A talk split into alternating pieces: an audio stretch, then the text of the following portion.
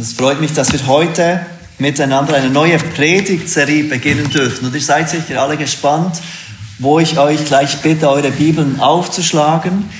Ich habe mich wieder für einen Brief aus dem Neuen Testament entschieden. Und nachdem wir eine Weile uns äh, mit dem Apostel Petrus beschäftigt haben, wir haben zuletzt diesen ersten Petrusbrief durchgearbeitet, kehren wir zurück zum Apostel Paulus. Es ist also ein Brief des Apostels der Heiden, wie er sich nennt, der Apostel Paulus. Dieser Brief, den wir gemeinsam anschauen wollen, war der Lieblingsbrief des Genfer Reformators Johannes Calvin. Er predigte Vers für Vers, Abschnitt durch Abschnitt, während mehreren Monaten durch diesen Brief.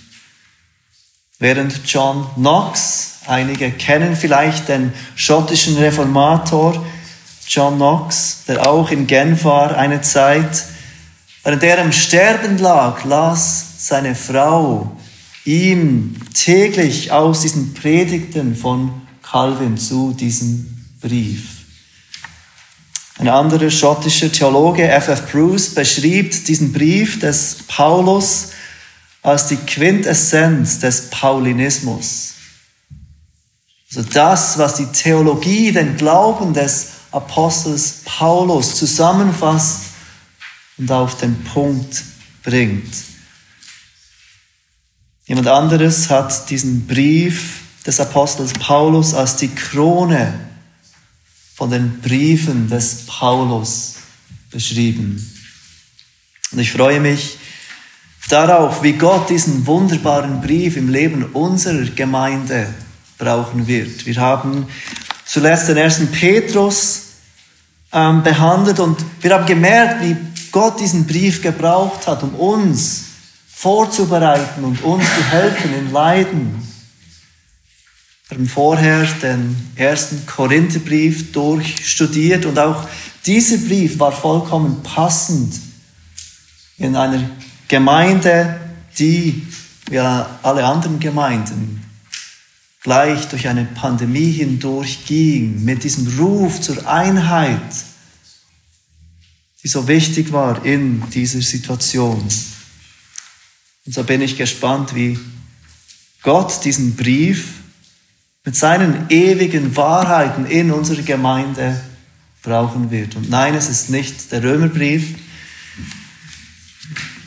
dürft eure Bibeln gerne aufschlagen zum Epheserbrief. In der Schlachterversion 2000 findet ihr diesen Brief auf Seite 1228.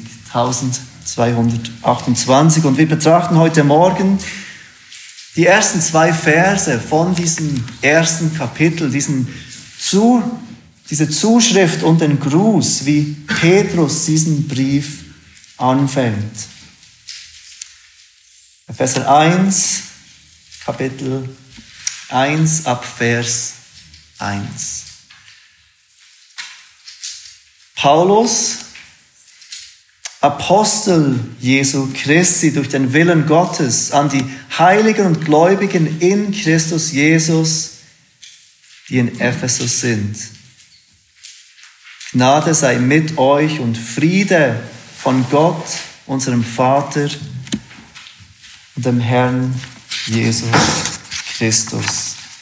So beginnt Paulus diesen wunderbaren Brief, diese Krone von allen seinen Briefen. Und wir wollen heute Morgen den Anfang dieses Briefes betrachten anhand von drei Fragen. An wen schreibt er diesen Brief? Äh, Entschuldigung, wer schreibt diesen Brief, ist die erste Frage. Wer schreibt? Zweitens, an wen schreibt er? Und drittens, was bezweckt er? Wer schreibt? An wen schreibt er? Und drittens, was bezweckt er? Und wir beginnen mit dieser ersten Frage. Wer schreibt diesen Brief? Und die Antwort ist oberflächlich gesehen gar nicht schwierig, denn Paulus fängt gleich damit an. In Vers 1. Paulus, Apostel Jesu Christi durch den Willen Gottes. Also Paulus schreibt diesen Brief. Sehr wahrscheinlich hat der Apostel Paulus diesen Brief aus dem Gefängnis in Rom geschrieben, währenddem er dort während zwei Jahren gefangen war. Und wir wissen, dass er auch andere Gefängnisbriefe schrieb, wie der Philipperbrief, der Kolosserbrief und der Philemonbrief. Es ist also einer dieser vier Gefängnisbriefe, dieser Brief an die Gemeinde in Ephesus. Und seht, wie Paulus selbst betont, dass er Apostel Jesu Christi ist. Und zwar nicht ein Apostel nach seinem eigenen Willen, sondern nach dem Willen Gottes. Das offenbart uns etwas darüber, dass er es für nötig fand, diese Gemeinde in Erinnerung zu rufen, dass diese Worte, die er an sie richtet, nicht von ihm selbst kommen, sondern dass er nach dem Willen Gottes ein Apostel von Jesus Christus ist. Die Apostel waren diejenigen, die von Christus selbst berufen wurden, wir sehen zunächst im Neuen Testament diese zwölf Apostel, später wurde Judas, der Jesus verriet, ersetzt. Sie hatten die Autorität von Jesus selbst, sie wurden direkt von ihm eingesetzt und ausgesandt. Sie waren die, die die Lehre von Jesus Christus, die Lehre über das Reich Gottes und der Ruf zur Buße weitertrugen im Namen von Jesus Christus. Und Paulus war damals noch nicht einer der Apostel. Er war in der Anfangszeit der Gemeinde immer noch ein Jude und wir sehen, wie er nicht nur ein neutraler Jude war, er war der Gemeinde feindlich gegenübergestellt und verfolgte die Gemeinde eifrig. Er war dafür verantwortlich, dass Christen getötet wurden, gefangen genommen wurden, verfolgt wurden. Doch dann erschien ihm im Laufe seines Lebens Jesus, der Auferstandene. Wir kennen diese Geschichte. Jesus erschien ihm, fragt, warum verfolgst du mich, Saulus? Er nannte ihn bei seinem hebräischen Namen. Paulus ist der, der griechische Name. Und er beruft ihn als den Apostel zu den Heiden, als diesen dreizehnten Apostel, dieser Apostel, der zur Unzeit berufen wurde. Und Petrus erinnert uns, dass er, äh, Paulus, Entschuldigung, erinnert uns, dass er als Apostel von Jesus Christus somit auch mit der Autorität von Jesus Christus spricht. Warum ist das wichtig, uns damit auseinanderzusetzen, wer diesen Brief schreibt? Wir kennen damit, wer diesen Brief schreibt und mit welcher Autorität er dies tut. Es gibt in der Gemeinde, und das ist mir auch schon in unserer Gemeinde begegnet, diesen Irrglauben, dass wenn Paulus etwas sagt, dass es nicht so wichtig ist, wie wenn Jesus etwas sagt. Gregor, du sprichst etwas an, das Paulus lehrt, aber wo lehrt Jesus das? Und wir sind versucht zu denken, dass wenn es nur Paulus sagt, dass es weniger Gewicht haben sollte in unserem Leben, als wenn es Paulus sagt. Doch Paulus macht deutlich, er ist ein Apostel, gesandt von Jesus Christus nach dem Willen Gottes. Und somit soll uns bewusst sein, dass alles, was wir lesen in diesem Brief, mit der Autorität von Jesus Christus zu uns kommt. Ich möchte euch eine Illustration dazu geben. Kinder, passt gut auf. Stellt euch vor, ich schicke meinen jüngsten Sohn zu meinem ältesten Sohn Und ich sage, geh zu meinem ältesten Sohn und sag ihm, er soll zu mir kommen. Papa hat gesagt, komm zu mir. Jetzt, wem ist mein ältester Sohn ungehorsam, wenn er diesem jüngsten Sohn nicht gehorcht? Und es ist klar, er ist mir ungehorsam, nicht diesem Kleinsten, weil er in der Autorität und im Auftrag von mir zu ihm kommt. Und genau so sollen wir diese Worte annehmen und verstehen. Diese Worte von Paulus sind an uns gerichtet in der Autorität von Jesus Christus, als würde Jesus selbst diese Worte zu uns sprechen. Wer schreibt? Die Antwort ist der Apostel Paulus, inspiriert durch den Heiligen Geist, mit der Autorität von Jesus Christus.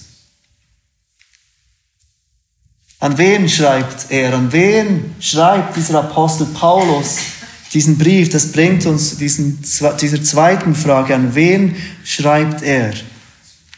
Ich glaube, auch diese Frage wird uns helfen im Verständnis von diesem Brief. Seht, wie er es ausdrückt in Vers 1 an die Heiligen und Gläubigen in Christus Jesus, die in Ephesus sind. Paulus nennt die Empfänger Heilige und Gläubige in Jesus Christus. Und dieses Prinzip, dass wir als Gläubige in Jesus sind, wird auch mehr zum Tragen kommen in diesem Brief. Wir sind als Gläubige in Christus, wir sind verbunden mit ihm, vereinigt mit ihm. Paulus schreibt also diesen Brief an Menschen, die bereits Gottes Gnade erfahren durften, die Gottes unverdientes Geschenk der Vergebung erhalten durften. Schreibt an Menschen, die auf Jesus Christus und seinen Ruf umzukehren mit Vertrauen reagiert haben. Vertrauen auf Jesus und nicht auf uns selbst. Und vielleicht bist du heute Morgen hier und du denkst, dass damit du Christ sein kannst, musst du heilig sein, gläubig sein.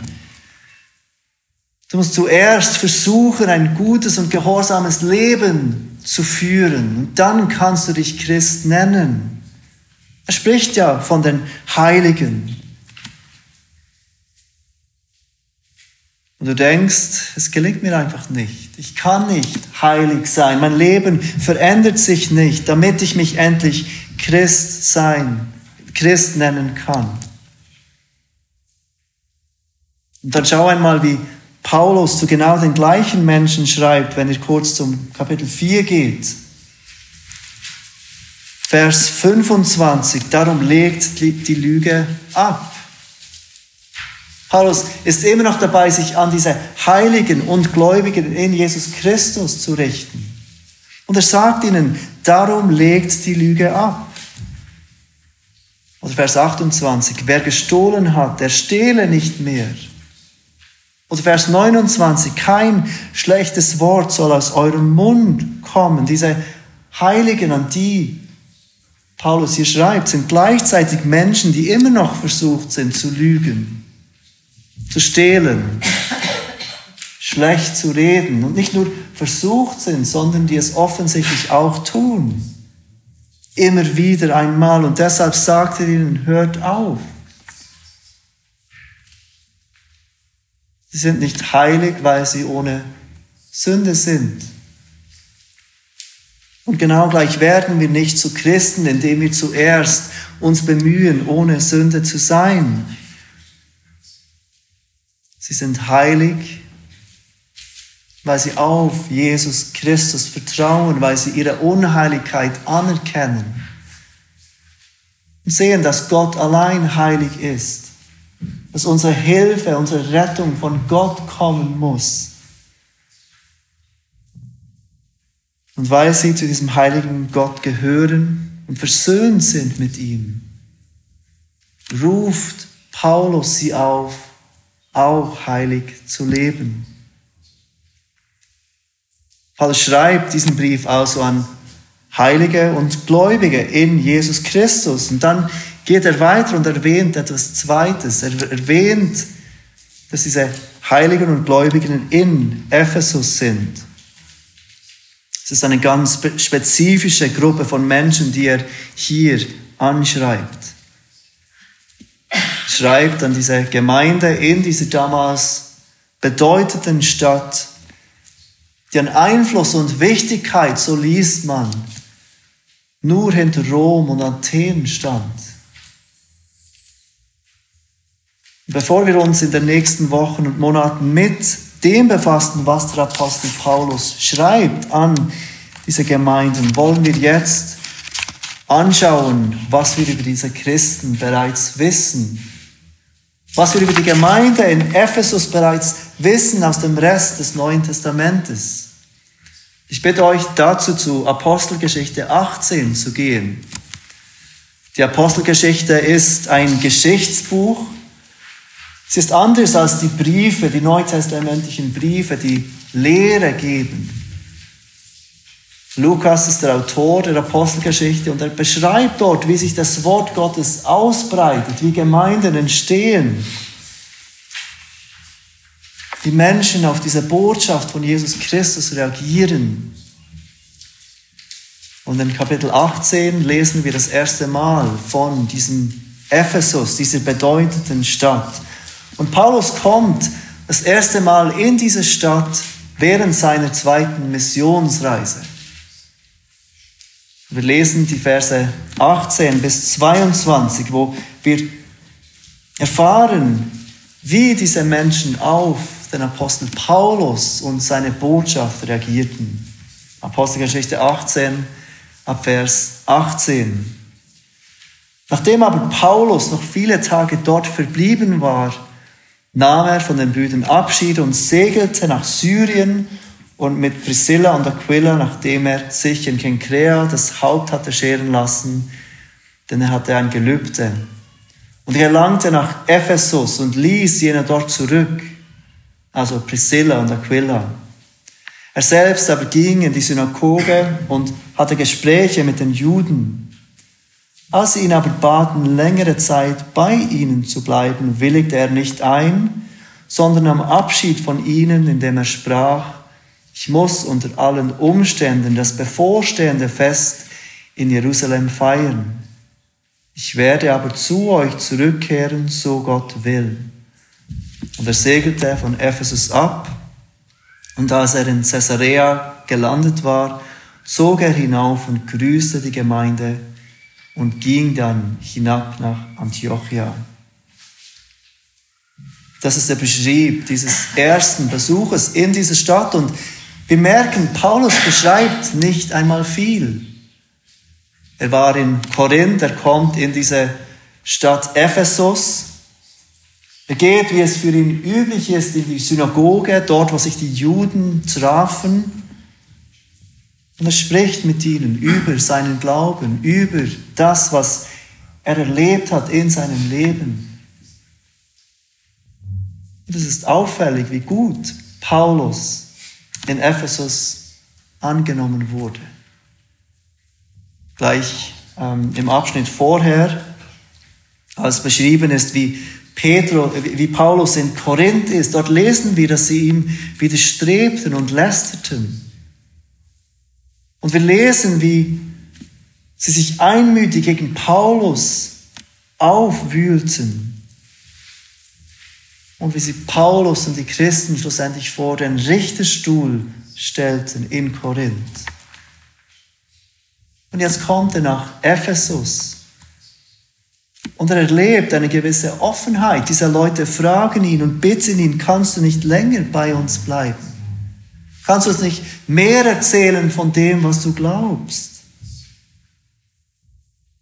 Und Paulus sagt, er kann nicht, er muss weitergehen, aber er sagt, ich komme wieder, so Gott will. Ich komme wieder zu euch zurück, um euch zu lehren, was das Wort Gottes lehrt über den Christus. Und genau dies tut er in der dritten Missionsreise, gleich ein Kapitel weiter, Apostelgeschichte 19. Wir haben die Verse 1 bis 22 bereits gelesen. Simon hat sie uns vorgelesen. Paulus kommt zurück nach Ephesus und er erlebt dort diese Jünger des Johannes. Johannes des Täufers, der Menschen zur Buße aufgerufen hat, Menschen auf das Kommen von Jesus vorbereitet hat. Paulus stößt auf diese Jünger. Und sie haben erkannt, dass sie von ihren Sünden umkehren müssen. Sie haben Johannes geglaubt, dass irgendjemand kommen wird nach ihm, der sie von ihrer Schuld erretten wird. Sie wurden von Gott vorbereitet auf das, was Paulus ihnen jetzt verkündigt. Und Paulus kommt, verkündigt ihnen, dass der Christus kam und sie lassen sich taufen. Sie werden Jünger von Jesus Christus.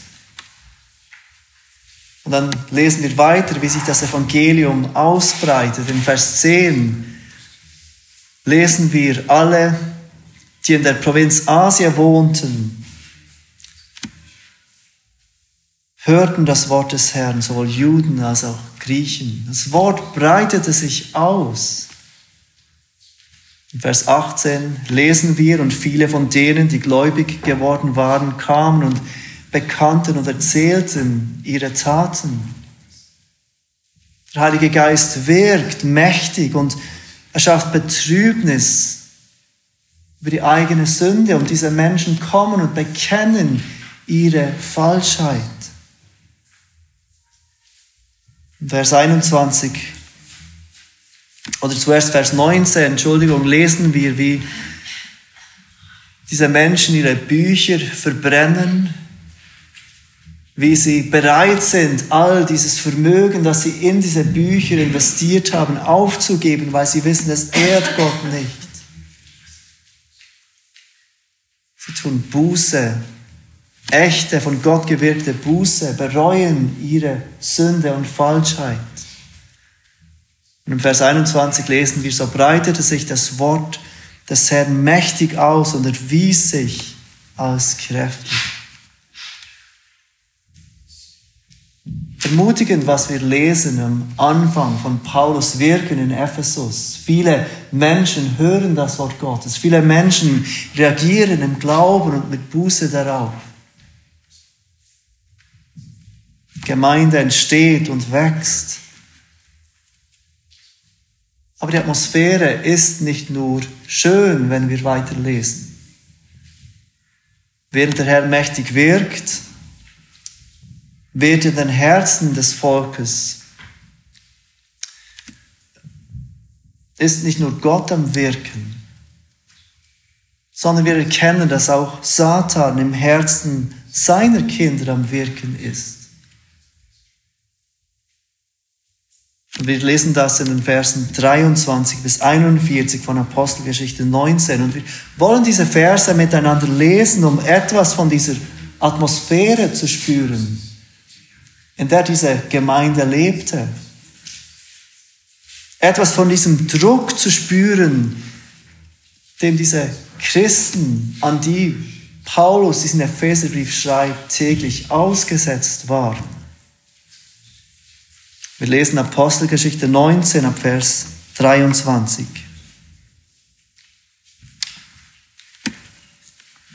Aber um jene Zeit entstand eine nicht ein nicht unbedeutender Aufruhr um des Weges willen. So hatten sie die Christen genannt, der Weg. Denn ein gewisser Mann namens Demetrius, ein Silberschmied, verfertigte silberne Tempel der Diana und verschaffte den Künstlern beträchtlichen Gewinn. Ephesus war bekannt für diesen Tempel der Diana. Viele Menschen kamen von den umliegenden Regionen, brachten natürlich Geld wegen diesem Tempel der Diana. Wir lesen weiter in Vers 25. Diese versammelte er den Arbeitern desselben Faches und sprach, ihr Männer, Ihr wisst, dass von diesem Gewerbe unser Wohlstand kommt. Und ihr seht und hört, dass dieser Paulus nicht allein in Ephesus, sondern fast in ganz Asia eine große Menge überredet und ungestimmt hat, indem er sagt, dass es keine Götter gebe, die mit Händen gemacht werden. Aber es besteht nicht nur die Gefahr, dass dieser uns, unser Geschäft in Verruf kommt, sondern auch, dass der Tempel der großen Göttin Diana für nichts geachtet und zuletzt auch ihre Majestät gestürzt wird, der durch ganz Asien und der Erdkreis verehrt.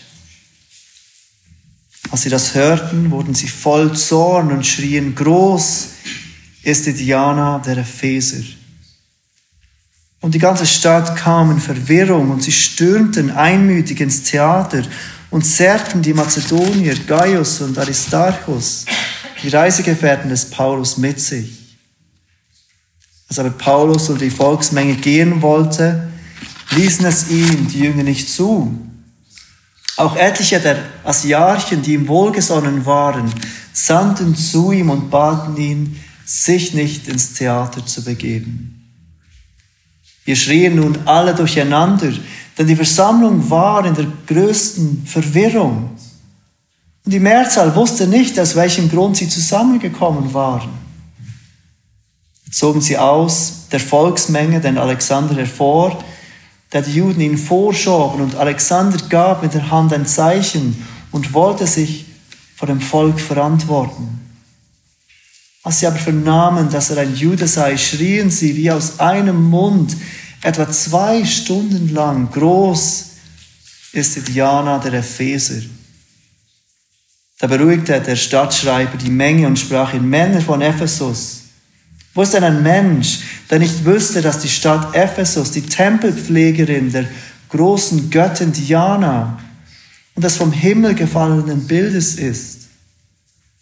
Dann und dies unwidersprechlich ist, so solltet ihr euch ruhig verhalten und nichts Überaltes tun. Denn ihr habt diese Männer hergeführt, die weder Tempelräuber sind, noch eure Göttin gelästert haben. Wenn aber Demetrius und die Künstler, die mit ihm sind, gegen jemand eine Klage haben, so werden Gerichtstage gehalten. Und es sind Statthalter da, sie mögen einander verklagen. Habt ihr aber ein Begehren wegen anderer Angelegenheiten, so wird es in der gesetzlichen Versammlung erledigt werden. Denn wir stehen in Gefahr, dass wir wegen des heutigen Tages des Aufruhrs angeklagt werden, weil kein Grund vorliegt, womit wir diese Zusammenrottung entschuldigen können. Und als er das gesagt hatte, entließ er die Versammlung. Könnt ihr euch das vorstellen, diese Atmosphäre, in dem diese Christen ihr Christsein auslebte. Stellt euch vor, die ganze Stadt Bern versammelt sich, um gegen die Immanuel-Gemeinde zu protestieren.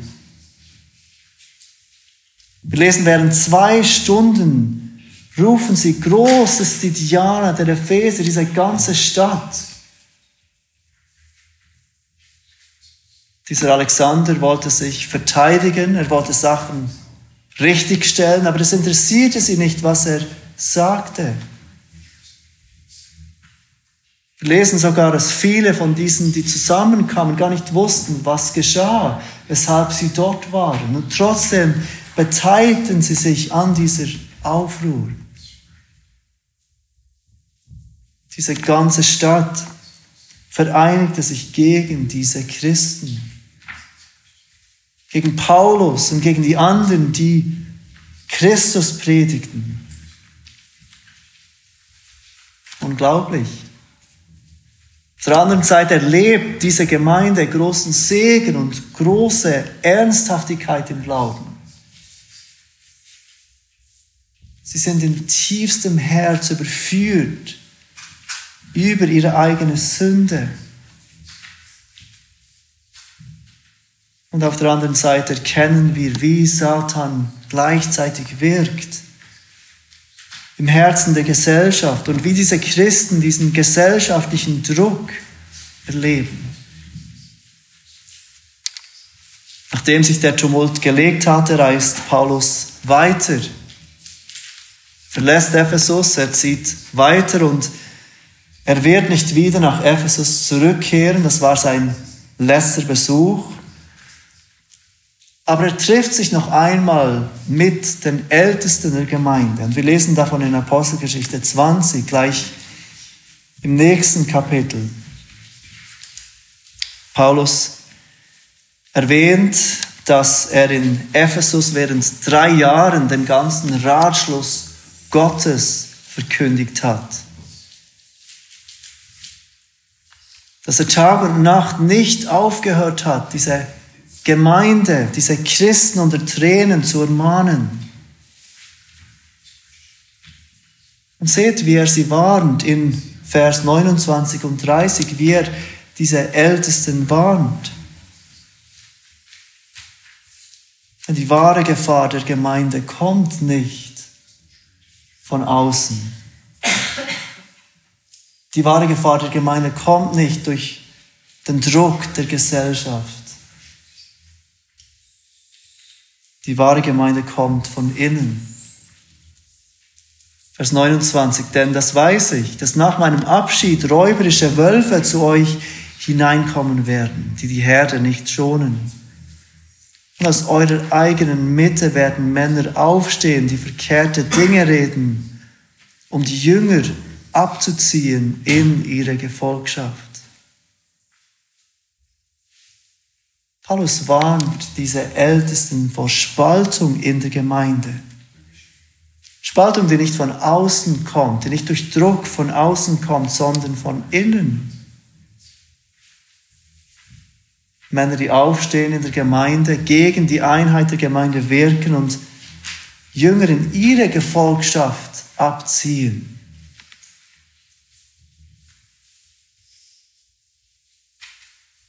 Aber Paulus ist nicht ängstlich,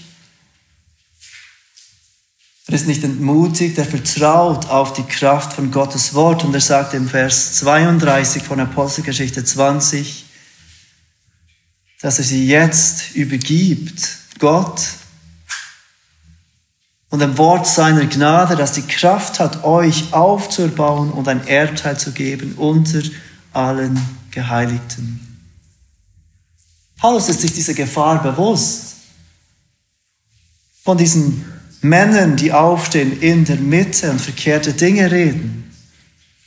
Und gleichzeitig vertraut er auf das Wort Gottes das die Kraft hat, die Gemeinde aufzubauen, weiterzubauen, zu gründen und zu festigen. Und diese Christen zu bewahren bis zum Ende, bis sie ihren Erdteil erlangen unter allen Geheiligten. So nimmt Paulus Abschied von dieser Gemeinde, von den Ältesten dieses Mal der Gemeinde. Aber wir lesen noch ein weiteres Mal von der Gemeinde in Ephesus. Und zwar ganz am Schluss der Bibel, im letzten Buch, in Offenbarung 2. Und ich bitte euch auch dort kurz aufzuschlagen, Offenbarung 2. Wir haben dort diese Sendschreiben an diese verschiedenen Gemeinden. Gemeinden und Ephesus ist eine dieser Gemeinden, die erwähnt ist. In Offenbarung 2, Vers 2 lesen wir die folgenden Worte, die an diese Gemeinde gerichtet werden. Ich kenne deine Werke und deine Bemühungen und ein standhaftes Ausharren und dass du die Bösen nicht ertragen kannst. Du hast die geprüft, die behaupten, sie seien Apostel und sie sind es nicht. Und hast sie als Lügner erkannt und das Schweres ertragen und das standhaftes Ausharren, um und um meines Namens willen hast du gearbeitet und bist nicht müde geworden. Ihre Werke waren gut. Sie harrten aus, sie waren gegen das Böse, sie waren treu in ihrer Theologie, wenn es um die Lehre ging. Sie erkannten die falschen Apostel, die nicht wie Paulus nach dem Willen Gottes Apostel waren, sondern nach ihren eigenen Willen. Sie arbeiteten aufopferungsvoll um seines Namens willen. Sie hatten standhaftes Ausharren. Sie warteten geduldig und ertrugen auch den Druck der Gesellschaft geduldig. Aber lest weiter Vers 4. Ich habe gegen dich, Gemeinde in Ephesus, dass du deine erste Liebe verlassen hast. Und der Engel ruft sie auf zur Buße und zu dieser ersten Liebe zurückzukehren. Sie waren standhaft in der richtigen Lehre, aber sie verlierten gleichzeitig diese erste Liebe zu ihrem Herrn. Und das bringt uns zur dritten Frage. Was bezweckt Paulus mit diesem Brief? Was bezweckt Paulus mit diesem Epheserbrief, den er an diese Gemeinde schreibt. Etwas, was an diesem Brief unter Theologen manchmal angekreidet wird, ist, dass Paulus in diesem Brief keinen direkten Zweck nennt. Wenn wir ihn vergleichen mit anderen Briefen, dann fällt dies auf. Wir haben ganz am Anfang, als wir diese Gemeinde gegründet haben, den ersten Timotheusbrief studiert. Und im ersten Timotheusbrief sagt Paulus ganz ausdrücklich, weshalb er diesen Brief schreibt. Dies schreibe ich dir, Timotheus, damit du weißt, wie man wandeln soll im Haus des Herrn. Und Paulus gibt in diesem ersten Timotheusbrief Anweisungen an die Gemeinde, wie sich die Gemeinde verhalten soll. Wir haben das auch gesehen im ersten Korintherbrief. Dort schreibt Paulus ganz am Anfang, ich ermahne euch aber, ihr Brüder, dass ihr alle einmütig seid in eurem Reden und keine Spaltungen unter euch zulasst, sondern vollkommen zusammengefügt seid in derselben Gesinnung und in derselben Überzeugung. Und dann sagt er, er schreibt das, weil die Leute der Chloe ihm mitgeteilt haben, dass es Streitereien in der Gemeinde gibt. Paulus hat erfahren von diesen Streitigkeiten. Und als Antwort schreibt er diesen ersten Korintherbrief an die Gemeinde. Aber im Epheserbrief lesen wir keine solchen klaren Worte, die seinen Zweck ausdrücken. Weshalb schreibt Paulus diesen Brief? Und trotzdem können wir erkennen, wenn wir den Brief studieren, was Paulus bezweckt. Und besonders auch, wenn wir die Gemeinde Ephesus und ihre Herausforderungen kennen. Schon von der Art und Weise, wie Paulus den Brief beginnt, und er beginnt auch andere Briefe so, können wir zumindest etwas Generelles ableiten. Gnade sei mit euch und Friede von Gott, unserem Vater und dem Herrn Jesus Christus. So beginnt der Vers 2. Lasst erkennen, dass Paulus will, dass diese Gemeinde wächst in der Gnade und dem Frieden, die von Gott kommen. Und wir haben gesehen, dass diese, dass diese Empfänger bereits Christen sind. Er schreibt an Menschen, die Gottes Gnade und Gottes Frieden bereits erfahren dürfen. Und trotzdem will er, dass diese Menschen wachsen in dieser Gnade und diesem Frieden. Das ist das generelle Anliegen von Paulus in diesem Brief. Doch wenn wir diesen Brief vergleichen und als Ganzes anschauen, dann fallen zwei Themen besonders auf. Und ich denke, das bringt uns auf diesen Zweck des Briefes. Und das sind die Themen Einheit und Liebe. Einheit und Liebe. Wir haben gesehen, dass diese Gemeinde unter Druck war von außen. Und wir können uns vorstellen, wie schwierig es war, diese Einheit zu wahren unter diesem Druck. Und wir haben gesehen, dass diese Gemeinde versucht war, diese erste Liebe zu verlassen. Und Paulus ruft mit diesem Epheserbrief die Gemeinde dazu auf, die Einheit zu wahren, in Einheit zu wachsen und auch die Liebe untereinander und zu Gott zu bewahren und wachsen zu lassen. Also ein Anliegen dieses Briefes ist Einheit zu fördern unter Christen. Und es wird deutlich werden, dass Paulus hier nicht von menschengemachter Einheit spricht, von Einheit, die irgendwie forciert wird, sondern von Einheit, die von Gott kommt, Einheit, die von Gott gewirkt ist. Und wie kommt Einheit in der Gemeinde? Und das bringt uns zu diesem zweiten Schwerpunktthema der Liebe. Echte Einheit in der Gemeinde kommt durch Liebe. um euch das kurz vor Augen zu führen, denn es fällt nicht sofort auf, wenn ihr diesen Brief lest, wie wichtig Liebe ist, möchte ich euch kurz ein paar Zahlen sagen. Und es ist nicht wichtig, dass ihr diese Zahlen wisst oder im Kopf behalten könnt. Aber es zeigt uns und macht deutlich, wie wichtig Liebe ist in diesem Brief. Die Wörter Liebe oder lieben, das Verb, kommen 20 Mal vor in diesem relativ kurzen Brief. Und das hört sich vielleicht nicht oft an für uns auf den ersten Blick. Aber wenn wir diesen Brief in seiner Länge vergleichen mit den anderen Briefen und die Länge berücksichtigen, dann kommt im Epheserbrief Liebe oder Lieben fünfmal so oft vor wie in allen anderen Briefen des Paulus. Und nein, ich habe das nicht selber ausgerechnet, solche Dinge stehen in Kommentaren, aber es führt uns vor Augen, wie wichtig Liebe ist in diesem Brief.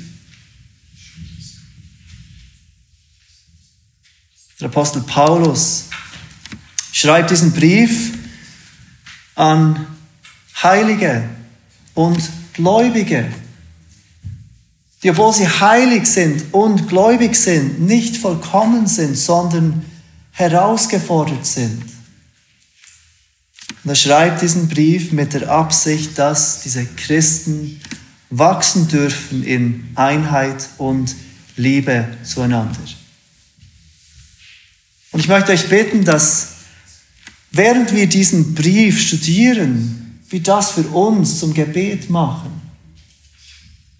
dass wir in Einheit und in Liebe zueinander wachsen dürfen, dass Gott diesen Brief braucht und diese Wahrheiten, die dieser Brief lehrt, damit unsere Einheit und Liebe als Gemeinde wachsen dürfen.